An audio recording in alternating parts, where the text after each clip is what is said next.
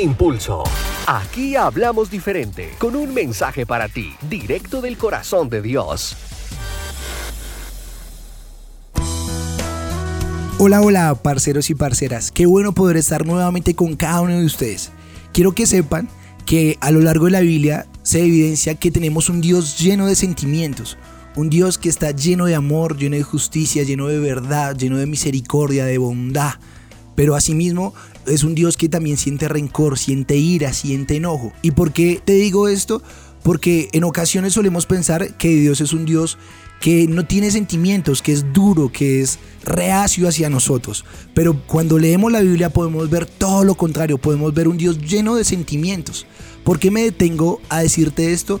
Porque Dios es el único que te puede entender cuando tú estás pasando por esos momentos donde tienes esos sentimientos de rabia, de ira, de enojo, de amor, de deseo. Y quiero que sepas que Dios es el único que te puede entender y te puede aconsejar en medio de cada uno de estos sentimientos que solemos tener. Te digo esto porque en ocasiones salimos corriendo a buscar quien nos aconseje cuando tenemos un sentimiento de rencor, de rabia, de ira y de amor. Y se nos olvida por completo que hay alguien que nos entiende a la perfección y ese se llama Dios, que hay alguien que está dispuesto a aconsejarnos en todo momento y ese se llama Dios. ¿Y quién más que Él que también tiene sentimientos igual a ti, que te puede dar un buen consejo, un consejo práctico que puede salvar tu vida? Pero en ocasiones solemos correr hacia el primer consejero que veamos y se nos olvida que Él es el que nos puede dar el mejor consejo de todos. Él te puede aconsejar, Él te entiende, mas no te va a caguetear. ¿Por qué te digo esto? El hecho de que Dios nos entienda y quiera aconsejarnos no quiere decir que va a probar la conducta que desarrollemos por los sentimientos que tengamos. Como por ejemplo, cuando tenemos ira y queremos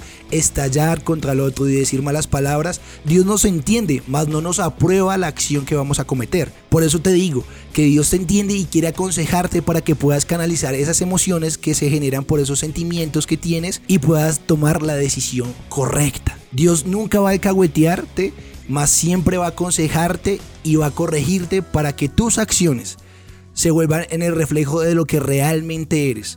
Porque en muchas ocasiones cuando le damos rienda suelta a las emociones, nuestras acciones terminan siendo totalmente diferente a lo que somos. Y terminamos vendiendo una idea totalmente errónea de lo que realmente somos. Por eso, si quieres mostrarle a los demás lo que realmente eres, Ahí está Dios para aconsejarte. Ahí está Dios quien te entiende y te va a aconsejar de la mejor manera para que tus acciones reflejen lo que verdaderamente tú eres. Recuerda que Dios también tiene sentimientos. Y recuerda que Dios es tu impulso.